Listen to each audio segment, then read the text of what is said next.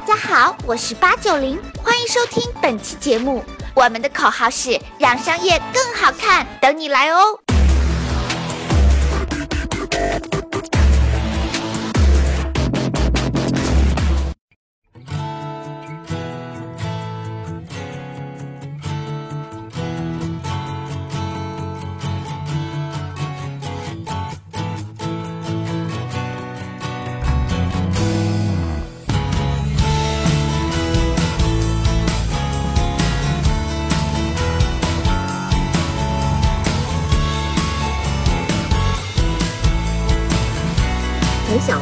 了一条信息：所谓创新，一定是做前人没有想到、没有做到的事吗？呃，我觉得不一定。就是我觉得首先要定一下什么是创新。就我个人认为，创新就是把那个原来已存在的资源进行新的组合，这个新的组合能够更好的满足用户的需求。这个我认为就是创新，呃，所以如果在这个定义下，我觉得创新并不仅包括做到了这个前人没有做到的事情，也包含了一些就是把原来大家做过但是没有做到最好，呃，把事情做得更好。其实我我我不认为创新是具有偶然性的，我觉得创新应该是说，呃，你对事物或者对用户本质需求的一个理解积累到一定程度。然后会呃，会自然而然产生了这么一个东西，所以在时间上应该是有偶然性的。我举个例子，腾讯原来做了呃 QQ 这么多年，然后它积累了大量的用户和对用户习惯有非常深刻的了解，最后这些所有的东西积累到一定的时间，呃，然后他们才做了微信。其实我觉得创业者首先他要对。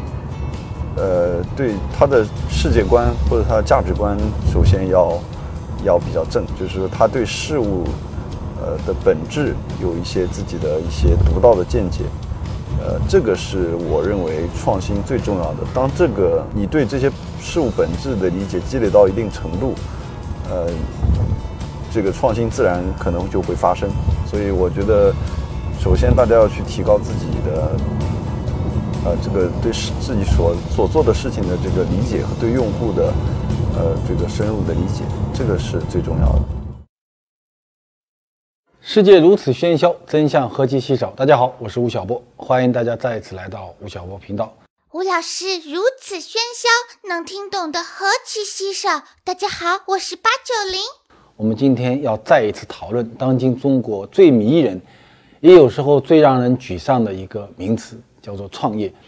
我记得今年四月份的时候，我去德国参加汉诺威工业展的时候，我和德国的几个经济学家做交流。我发觉啊，那几个德国人，大部分人对中国比较看衰，因为呢，他们大概两三年来一次中国，大部分对中国的了解呢是通过各种各样的数据。所以他跟你谈的时候呢，跟你说：“哎呀，中国你看现在的地方债务平台有多少高。”中国的贫富悬殊有多少的大？中国的中央财政赤字到了怎么一个地步？等等。那么我常常问他们说：“我说，如果有机会的话呢，对中国未来会怎么样？有一个场景很重要，就是如果有机会，我们一起呢，我们到中国去，我们到北京、上海、杭州、武汉这些城市，然后呢，我陪你们进一个咖啡馆，然后呢，进咖啡馆以后呢，摁住咖啡馆里的十个人，问他们你们现在聊什么？我认为。”大概有一半的人，要么呢在聊创业，要么呢在聊怎么能够创业，要么呢在聊怎么能够投资创业。如果我们去做这个调研，十对里面只有一对或者一对不到百分之十的比例低于创业的话题的话，我同意你们，中国经济肯定就垮了。但是中国今天是一个真的全世界最热烈的一个创业的国家，我们的年轻人收看我们这个频道。百分之七十以上是八零后、九零后，我们要摆脱今天的命运，要买得起房子，娶得起漂亮的老婆。大部分人要干三件事儿，可能跟创业有关。要么呢，你直接去创业；要么呢，你去参与一家创业的公司；要么呢，你有机会去投资一家创业的企业。所以，创业变成了中国经济发展每每一个年轻人成长的一个关键词。那同时，你看到什么呢？因为非常的热，所以创业的背后啊有无穷的焦虑症在发生。我算了一下，大概有三个焦虑。第一呢是人的焦虑，就是创业者非常的焦虑。我记得一三年的时候，我曾经到广州市去做讲座，一个共青团的干部来找我说：“吴老师啊，我们广州市广东省共青团最近呢刚刚拿到了一个数据，你帮我们看一下这个事儿是好事还是坏事？”我说：“你说，大学毕业生毕业以后一年之内，很多人创业，百分之九十人在干嘛呢？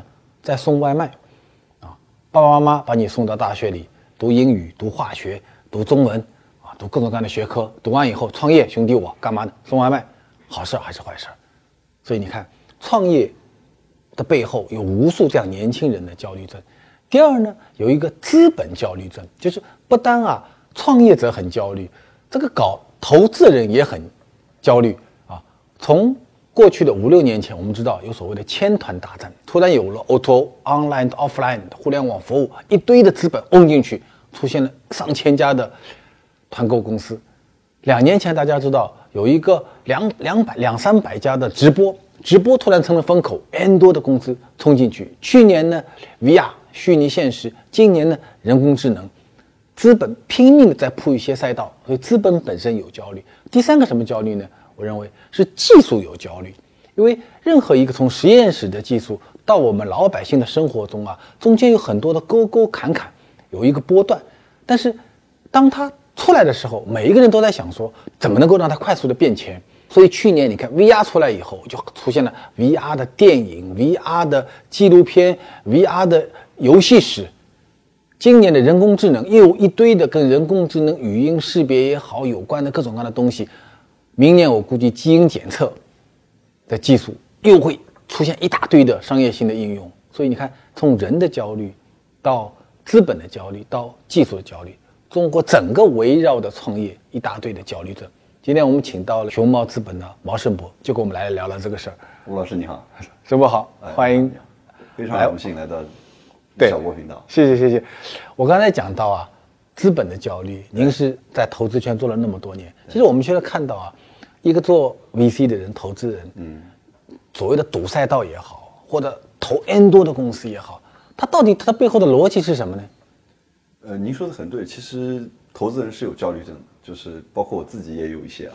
就我觉得投资人就是在硅谷有一个词儿叫 “formal”，叫 Fear of Missing Out，就叫翻译过来可能叫焦虑，就叫错过恐惧症，对，生怕被 out 掉，对，生怕错过，错过啊。呃，这个其实说起来跟 VC 的商业模式有关系，嗯，因为 VC 的商业模式是说我必须要赌到一个大的东西，或者说大家说的独角兽，就是我是一个。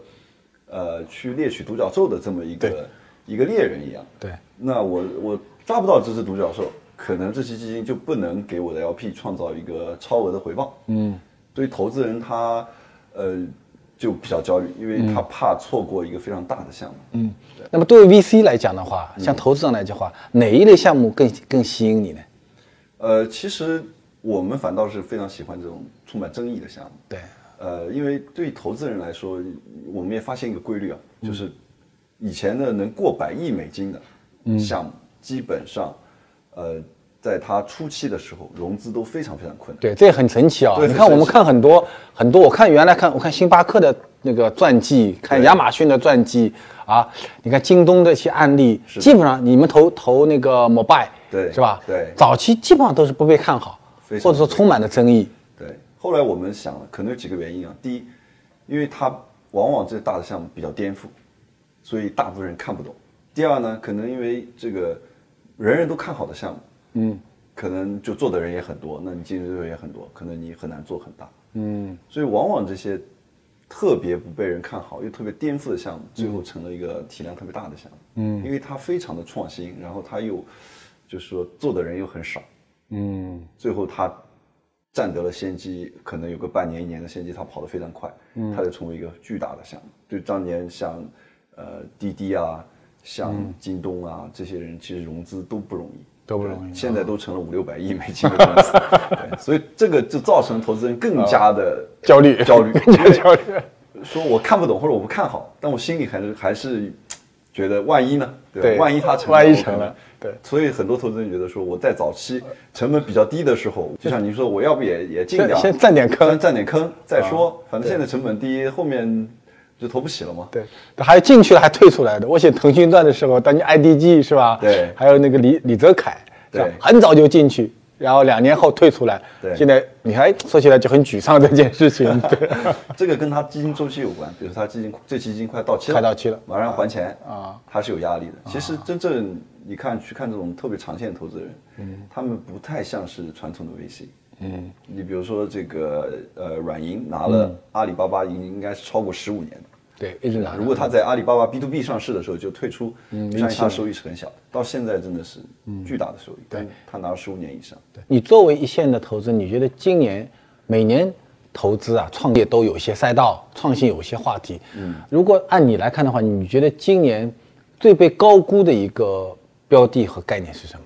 创新概念？呃，我觉得有很多被高估的，其实。投资人他有焦虑，呃，市场呢钱又很多，嗯，然后呢现在又处在一个非常特殊的时期，嗯，我所说的特殊是说，呃，移动互联网它到了一个瓶颈，非常简单的现象就是说手机它已经没法颠覆式创新了，对，大家都是把屏幕做得更好一点，然后这个摄像头变一个变两个，这已经三年了。对三年了，那大家而且增长也没有了。苹果都没什么创新。对了，，苹果，苹果就下滑了销售。对对对，这就造成了说，其实，在移动互联网上再去做一些应用出来，嗯其实蛮难了。就是好像不会成批的出现了，可能就去年可能就共享单车一个，对对吧？那如果没有投到共享单车的人，可能就很恐慌啊对对。然后这些创业者呢，会觉得说，哎，我还不如抓热点，因为热点能融到钱，所以创业者也会开始说，我就做一些时髦的东西，嗯，对吧？我就开始什么人工智能啊，嗯啊，这个无人便利店呀、各种共享雨伞啊、篮球啊，反正我现在共享都泛滥化了是吧对对对对对。我昨天还拿到一个共享项目，叫共享纸巾哈，昨今天早上都来看我，我也不知道什么东西。对，很多的共享。对，对对对，在这一方面，你给投资人有什么？呃，给那个创业者有什么建议？我觉得大家就首先要搞清楚说，嗯呃，不要为了这个创业而创业嘛。嗯，就首先创业其实是在满足一种用户需求。嗯，你不能去做一个伪伪伪创新。对，伪创新怎么能够迅速的判断出来说哪种创新是一种伪创新呢？呃，其实我们判断的最大依据是需求，就是我觉得伪创新的定义，它其实是提出了一些不存在的需求，呃，它试图尝试去满足一些不存在的需求，嗯或者说它在它没有去满足真正的需求。适合共享的东西有四个标准，四个标准？对，第一就是持有成本高，使用成本低。嗯，呃，你看充电宝，其实这个它的持有成本其实很低，不高的。比如说那个小米充电宝四十九块钱一个，嗯，我家里一个，车上一个，办公室一个，其实我充电的场景就可以了就场景被满足了嗯。对吧？第二就是我们觉得是刚需，呃，高频，嗯，这个其实在充电宝上也没有，就它是个刚需，但它不高频，就是现在手机屏幕又大。然后我又有很多个充电宝，其实我需要共享充电宝的这个需求。嗯，它的频率很低，你就被使用频率低。对，第三呢，我们觉得就是说，需求相对标准化，嗯，而不是非标的需求这一类的适合共享。这个到充电宝倒还挺标准的，嗯对这个算符合。嗯，第四点我们觉得就是流动性好，比如说共享单车，我我现在骑了，我不骑了，放在那儿，停了锁了以后还完以后，别人可以接着骑。嗯，其实它流动性非常好。我共享充电宝，我充着充着拿走了，走到半路我想还，其实找不到地方还。你要有非常非常大的这个覆盖才能做到这种，对因为我不能随地就还了。嗯嗯。自行车它先天的场景就特别好停。嗯。呃，所以四点它只满足了一点，就是三点都不满足，所以我们认为这种就不适合共享。对。那么创业者如果说，因为我们中国确实很多年轻人每每天会说，哎，你看我做了一件事情，这件事情连马云老师都没想到，是吧？没干这件事儿。那么他如他当要开始创业，把钱和时间砸下去之前，他要来判断说我这件事情到底靠不靠谱，有哪种比较除了自己想以外啊，关着门想以外，他有哪种通过 M 通过 MVP 或那种实验的方式，能够迅速的，能够能够让让自己的这个创业项目到底是不是伪创新？我觉得就去试，或者伪需求，就去试能够被试验出来呢？就去试，去真正去试，就是说呃，你因为这个最核心还是用户需求嘛，嗯。所以你去看用户到底有没有需求，而不是因为你补贴了，对啊，因为你就像以前一个很简单的例子，就 O to 洗车，嗯，其实当时也是有一波，对呀、啊好多几十家洗车 O to 洗对啊车，对啊。但其实是它是个伪需求，它当时的逻辑就是说我我导流给这些洗车店，我就问洗车店收佣金，嗯，对吧？另外就像您说的，我再可能再卖点别的东西，但其实最后发现这个是不成立的，因为大家都去自己家最附近的那个洗车店去洗车，或者我我找到一家非常好的洗车店，我肯定就不想换了嘛。我凭什么下一次还要再打开你的 app 去看看说附近还有什么新的洗车店没有？我是没有任何动力的。对，哎，这种逻辑，难道我我知道像洗车这个里面起码已经十几二十亿砸进去了，对的，对的，对的，是吧？对的有，那么多钱，是就是那些投资人也好，创业者来也好，你刚才讲的那个逻辑，可能三十秒就讲清楚了。嗯，就大家确实没想清楚。因为不同的人他的这个世界观、价值观是不一样的。嗯，也许大家的假设跟我不一样啊，就大家的逻辑也许都都 OK 了，但是假设不一样的情况下，推出结论就不一样。嗯，所以就是投资人其实是非常主观的。嗯，然后呢，我们我们说这个创新和创业嘛，嗯，你觉得这两者之间有多大的一个关联度呢？呃，其实是有的，就是所谓的创新呢，我认为它是把现有资源做了一些重新组合，嗯，然后它能更好的满足一个用户需求，这个就叫创新了，嗯，但这个东西可能不一定大到能够创业，嗯，对吧？其实，呃，因为投资人天天在说的这个创业，还跟普通人说我开个餐馆啊，呃，我开个洗车店呀、这种创业可能不大一样，就是他那个可能更像一个生意，嗯，但投资人要的创业是说你真的是呃，风险投资者看得上的创业，那真的是九死一生，嗯，对吧？你可能最后能做到非常大的一个规模，嗯，这个是呃风险创业公司 VC 所追求的这种创业，但这种创业其实是凤毛麟角，就是最后能成的人少之又少，嗯，像你们在一五年投共享单车的时候，对其实那个时候也就是个一个刚刚开始实验，在上海可能某个区是开始投放了一两百辆车开开始投放。第一就是你们当初投最早投下去的动力是什么？第二就投完到今天两年多过去了嘛，就那个投入和当年有多大的区别呢？呃，其实是没有太大区别的。嗯，就是我们自己去看这个事情，大的逻辑是没有区别的。而且当时其实更简单，为什么？因为它当时连 Light 都没有，就是最传统经典款的一款自行车。嗯，那款自行车我们看了以后，我们觉得特别的震惊，因为它其实已经不是一辆自行车了，对吧？它没有链条，轴承驱动的。嗯对呃，整个轴承封在里面，四年不用上机油，这是什么概念？就跟汽车一样。嗯然后那个 它实心胎，永远不爆胎，对吧？然后它的刹车不是那个橡胶的那种刹车皮，不会磨损，嗯，对吧？它是碟刹的，寿命很长。就这个车设计之初，它的设计寿命是四年。当时我们第一感觉说，这车好重啊，嗯，对，骑起来比较呃重，对骑起来很重。但是当时你想想，这个创业公司他把这台车研发出来的时候，他账上可能还剩几百万人民币，用几百万人民币研发这么一台车，而且用户的第一需求并不是轻，用户的第一需求是到达目的地。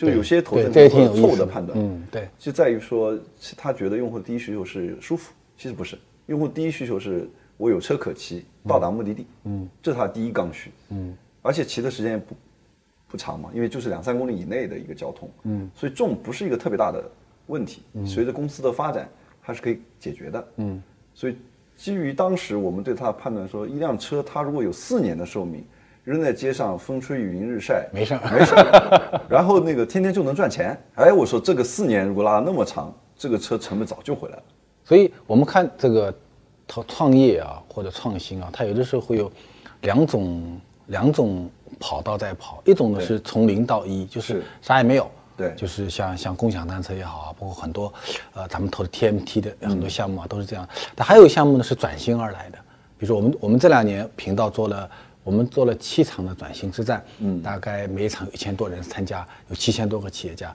就大家在讨论的另外一个问题就是说，呃，这些企业都已经在了，比如说我是做鞋子的，我是做企业。衣服的，小企业一样啊。OK 比如说服装行业面临很大的问题，比如说百货店面临很大的问题，那么他们也面临通过创新，或者他们的创业已经是二次创业了。对其实二次创业比一次创业还要难，更难因为你你你已经你就有包袱了，对吧？我碰到过几个投资人，就跟我讲过一句话，说小波啊，这个转型的项目是不能投的。他说 我宁可投一个新的天使的项目，对吧？对转型它会跟人一样的，它带根尾巴在那边的。没错你现在把尾巴剪掉，没错但是你知道中国这个整个制造业也好，服务也好，已经有那么大的体量了，嗯你把它所有东西都归零嘛，所以就面临到很多。产品需要通过某些技术叠加或者某些基因注入的方式来进行一个一个变革。所以我我是今年去汉诺威，就我前面讲的去跟那些经济学家讨论那一场。我去汉诺威的时候，到了博士的一个展厅，对，它里面有个东西，有个机床，让我看，一八八六年的一个很老的一台机床，对。然后呢，它就上面装了一些传感器，装完以后呢，背后呢就有一个大的屏幕，然后这个机床所有的数据都可以通过传感器传输到那边去，这应该是个寓意吧？对他认为说你把一个这个一百多年前的东西放放到一个注入一些新的技术，它就有可能完成一次转型。嗯，对。那么呃，我们最近在研究汽车行业的一些变革，汽车其实也是一八八六年开始有的。你看，在那么多年过来以后，其实汽车本身的很多在在技术上也好，或者汽车跟人的关系上也好，都在发生一些一些变化。没错。对，其实你刚才讲的共享单车是个蛮好的例子，就是它不是自行车行业的人想出来的 idea，嗯，它是一批可能跟自行车行业完全没有关系的人，他是从人的骑行需求角度出发的。出发，再转过来把整个汽车、把自行车行业彻底给再造掉了。没错。实际上像汽车可能是一个比自行车更大的一个领域嘛，所以它面临的可能挑战或者面临的可能性也更多，就跨界能力也需要更强。是的，汽车的迭代速度也以前从以前的那么慢到现在的相对比较快，竞争也很激烈，然后年轻人人群的这个升级非常的明显，对吧？你比如说现在最近大家都在装这个 CarPlay，对吧？呃，我相信这个 CarPlay 其实就是一个非常好的创新，嗯，因为原来我们自己导航有很大的痛点，因为车载导航它虽然很稳定，但是它这个没有实时路况，嗯，地图更新也不及时，嗯，但手机导航很好用啊，在这个方面，对。但手机导航又有它的痛点，就是说，呃，用着用着没电了，或者发热，对。或者这个屏幕太小，对，怎么把这两个结合起来呢？其实 CarPlay 我觉得就是一个非常好的创新，嗯，它其实是这个把手机里面的数据同步到了这个汽车的这个屏上，这样就解决了刚才我们说的这个问题。我觉得相信在车载电子方面，这个速度是在加速的，包括自动驾驶啊，包括其他很多的这个车载电子。其实汽车越来越变得像一台电脑一样。对对，它变成跟电脑，然后呢跟人的体验有关系，所以硬件的厂商它已经慢慢的提供通过服务的方式、交互的方式来建立新的一种品牌能力啊这些东西。之前其实你你看那个，就中国的汽车也经历的发展是从无到有，对吧对就大家都想买一辆车，都想拥有一辆车。对那可能以前一辆车不好买，可能还要加价啊什么，就是消费者其实他并不在意这个体验，他可能说我们买到车就 OK 了。对，现在我觉得随着这个消费升级也好，中国人民这个每人已经有了车，可能大家更关注的说这个汽车文化是怎么样的，对你这个车消费者的体验是怎么样的。然后我们经常碰到一些创业者会一个问题，今天想请教一下，就是说他们会提一个问题说，比如说我今天开始创业，我跟风还是不跟风？这其实是蛮大的一个选择。嗯嗯嗯。你你你如果问到你，你给他们的建议是什么呢？我觉得就是，如果他觉得他已经认为自己是跟风，那就不要跟了。就是我觉得创业其实到最后，他真的是特别热爱他所做的这个事情，就热爱是第一位的热爱是第一位的。然后他对用户的这个本质的需求啊，理解的非常深刻，嗯，甚至他理解到了消费者自己都没发现的很深层的需求，嗯嗯嗯，我这样的人他才能在这个方向上异军突起。面对技术的焦虑，你有什么建议？因为现在每天啊，你看各种各样的，从最早年的像物联网啊、无人机啊，对。什么语音啊，现在的什么人工智能啊，我看他们基因检测啊，我估计它还会有吧，是很多新材料啊。是。对，面对这些技术所产生的不断的迭代，对我们这些创业者来讲，怎么来，怎么能够形成一种比较好的心态呢？我觉得技术也只是一种形式吧。也是一种形式。首先你要说，我如何去满足这种需求？嗯，有没有什么技术我可以拿来用？这个时候才涉及到技术层面，说，哎，有没有现成的技术？嗯，或者说我自己能不能研发一种新的技术？嗯，就像单车也是一样，对，这种定位技术，这些通讯技术，包括这些新材料，它其实是都是为了满足用户需求，嗯，他才去选择说啊有没有更新的材料，有没有更结实的，这个电池能不能更长久，并不是说我拼凑了一堆技术，说我就一定要把这些技术全用上。就像现在大家都在谈无人便利店，嗯，这个我觉得无人有人看起来还并不是那么重要，嗯，就到底这个便利店它赢它的核心是什么核心是什么？对到底人的成本是很高了吗？对租金的成本是很高了吗？你这个就能改变租金，就能改变人。它是来自于人的成本的优呃呃考虑，还是来自于数据的考虑？对，是吧？对，都是有很多方面。包括你，你你真的无人了，你你以现在的技术，啊，未来肯定是无人，嗯但以现在的技术，你你只是在店里没人，会不会你因为没人造成的很多麻烦？你其实花费了更多的人去解决，对吧？因为一个人在一个店里，他承担了很多，包括防盗，